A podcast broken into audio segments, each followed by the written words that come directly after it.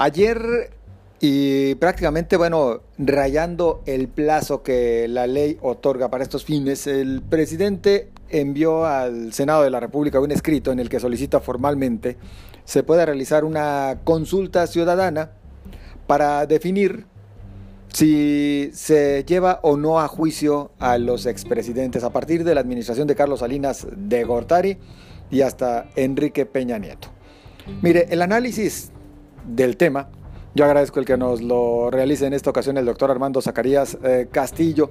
La verdad sí vale la pena echar un clavado en este tema en el que inclusive el presidente de repente ha incurrido en doble discurso, porque primero dijo que pues a él no le interesaba y que él votaría en contra del juicio, pero que sea el pueblo el que lo determine. ¿Cómo está, doctor? Buenas noches.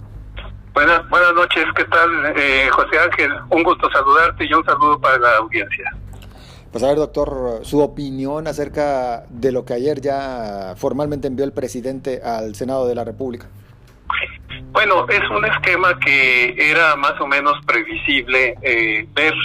Eh, el presidente eh, había señalado desde un primer momento la intención de someter a juicio a los expresidentes.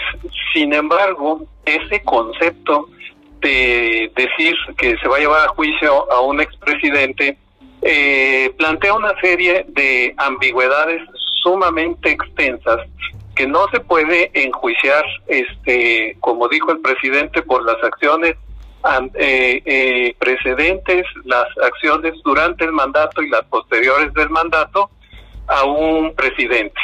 Entonces, eh, eh, el establecimiento de una carpeta que abra eh, una averiguación para establecer un juicio se define a partir de una serie de elementos muy muy precisos y muy específicos. por ejemplo, en el caso del, del, en el caso de Brasil, el presidente Lula da Silva hubo una serie de elementos que lo vinculaban muy directamente y sobre acciones muy específicas con la empresa Obredesh y este bajo esa perspectiva se abrió un proceso no sobre la gestión eh, presidencial que desarrolló eh, este este presidente. Al término del, del proceso y una vez eh, dirigida la actividad frente a la frente a la Suprema Corte o ante las instancias de impartición de la justicia pues entonces ahí se va definiendo sobre acciones que están perfectamente tipificadas y definidas en el cuerpo de leyes. Entonces, cuando nosotros escuchamos, como el día de ayer, una exposición genérica en la que se señalan juicios de valor, no elementos específicos de eh, seguimiento o de establecimiento de una carpeta, eh, eh, pues evidentemente el esquema es un esquema de carácter eminentemente político y no jurídico. Entonces, bajo la perspectiva eh, política y con los este y con los elementos que señaló el presidente, pues definitivamente no vemos el establecimiento de ningún tipo de carpeta sobre una acción eh, tipificada como delictuosa eh, y que pueda ser atribuible a, la presidencia y en este caso específico al presidente, al, al expresidente. Entonces, lo que tenemos pues es un mensaje político que este, denota eh, a los expresidentes, este, sigue planteando un escenario de rechazo y de concepción negativa sobre eh, los regímenes que antecedieron a esta presidencia.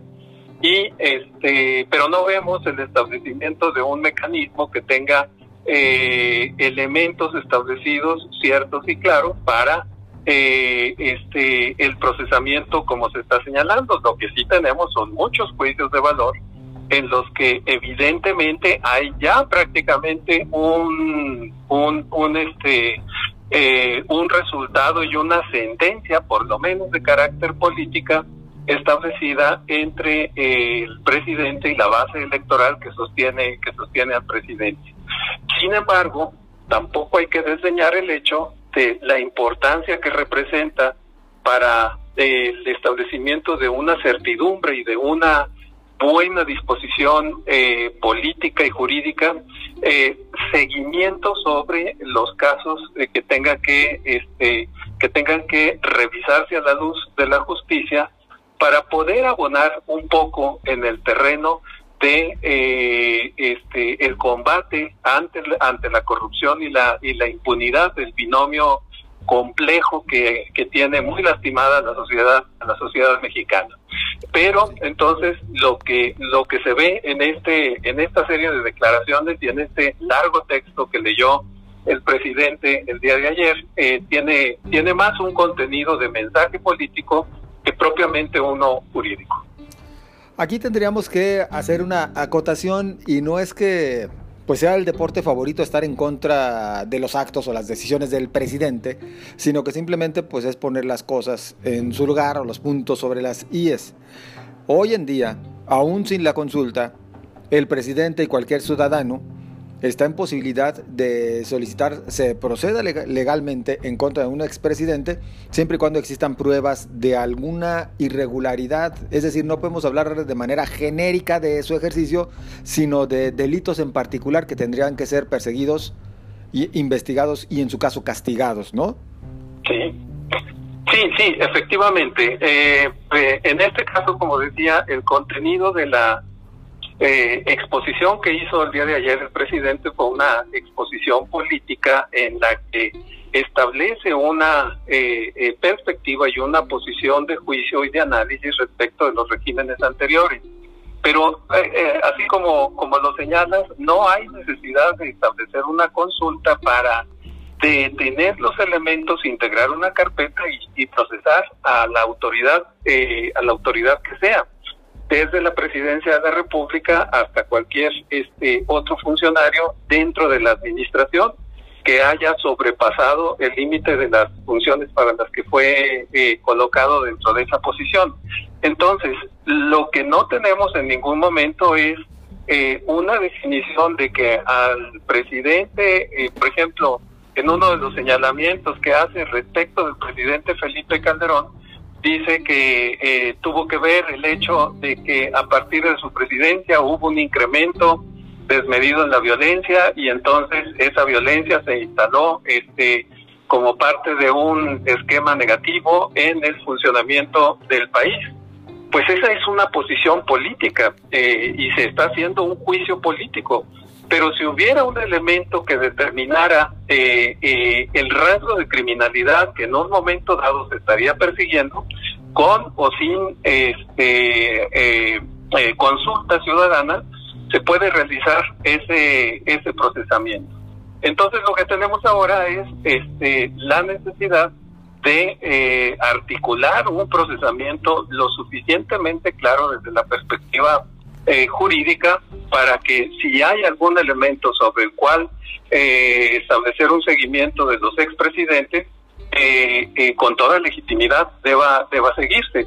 Pero hasta este momento lo que tenemos es una fuerte posición de carácter ideológico y político dirigido a una base electoral que está perfectamente de acuerdo eh, pero en la que no hay eh, elementos claramente este, establecidos desde la técnica jurídica. Y por otro lado, hay que tener en cuenta que en ese procesamiento primero de eh, encuesta que pretendió hacer la, Administración Federal para este determinar si era procedente la consulta popular en la que estaban esperando reunir eh, un millón ochocientos mil firmas que concluye el, periodo hoy. Este, el, el, resultado es que precariamente no lograron conseguir esas, ese millón ochocientos mil firmas. Entonces, al no ser el elemento de la, de la legitimidad popular que buscaba el presidente, dice el presidente, pues yo entonces en mis facultades tengo la de promover este, eh, este esquema y este procedimiento. De forma, si de forma que en este momento el presidente ya no está actuando con esa legitimidad que buscó y que no logró establecer eh, para, para este procedimiento. Entonces, lo que va a suceder ahora es que en el Senado, eh, a, a, donde dirige la solicitud, pues muy seguramente en el Senado le den respuesta positiva y en junio del año próximo, del 2021, se pueda establecer esa famosa eh, consulta. Dos observaciones en este tema. Ese dato es muy revelador. El hecho de que no se haya juntado un millón ochocientos mil firmas, a pesar de, pues ahora sí que tener control del aparato y de la estructura, pues sí revela muchas cosas, doctor, porque pues habla entonces de que o en Morena no se pusieron las pilas o no les interesó o han perdido a adeptos o capacidades de seguidores. Digo, tan solo estoy especulando, por supuesto, pero se presta a muchas conjeturas. Y por otra parte... sí, perdón. A ver, adelante, adelante, por favor. Eh, lo cierto es que en los otros procesos de consulta que realizaron, por ejemplo, para el, el, el, aeropuerto Santa Lucía, el tren, este, el tren Maya, la refinería Dos Bocas y recientemente el caso de la cervecería en Baja California, pues esa fórmula de establecer rápidamente y sin metodología y sin elementos claros para la cuantificación y seguimiento, este, certificación de, esas consultas, las consultas resultaron exitosas. Sin embargo, este otro eh, ya no constituyó un ambiente, eh, digamos, eh, ambiente cerrado, como fue, por ejemplo, el de la, el de la cervecería en, en Baja California, sino este es abierto. Y ya bajo esa perspectiva, allí coincido perfectamente con lo que dices, en el sentido de que ya no logró, eh, por primera vez en, estas consultas, no logra tener este esa mayoría eh, suficiente eh, y desbordada que logró en otros en otros procedimientos. Eso por una parte. Por la otra, el hecho de que se pueda realizar esta consulta el mismo día de la elección las elecciones intermedias, pues no deja de ser un distractor muy fuerte para el proceso. Totalmente fuerte porque entonces, este, no precisamente en la boleta electoral, sino en el proceso electoral aparecerá el nombre de el presidente Andrés Manuel López Obrador en la en el proceso de consulta. Esta circunstancia evidentemente tiene o tendría un efecto favorecedor en el proceso electoral que vamos a tener en el, en el 2021 y ese es una, puede ser una estrategia que esté buscando que el efecto de arrastre que tiene la personalidad que la sigue teniendo, este, muy importante, el presidente de la República, eh, surta un efecto sobre la decisión electoral. Entonces esa confusión de estar respondiendo a una, eh, a una boleta federal, a una boleta local y a una boleta de consulta, eh, definitivamente puede tener un sentido positivo para este, las intenciones de eh, colocar con mejores condiciones al partido que está este, soportando a la presidencia de la República. Bueno, pues son factores a tomar en consideración. Doctor Armando Zacarías Castillo, nosotros más que agradecidos por su participación y sus comentarios, sus observaciones a propósito de este tema aquí en el Heraldo Radio. Al contrario, muchísimas gracias, José Ángel, y yo un saludo para ti y para la amable audiencia. Muy amable. Pues ya escuchó usted todo lo relacionado con esta consulta, la forma como la ha venido planteando el presidente y cómo podríamos ver las cosas pues el próximo eh, mes de junio del año entrante. Continuamos.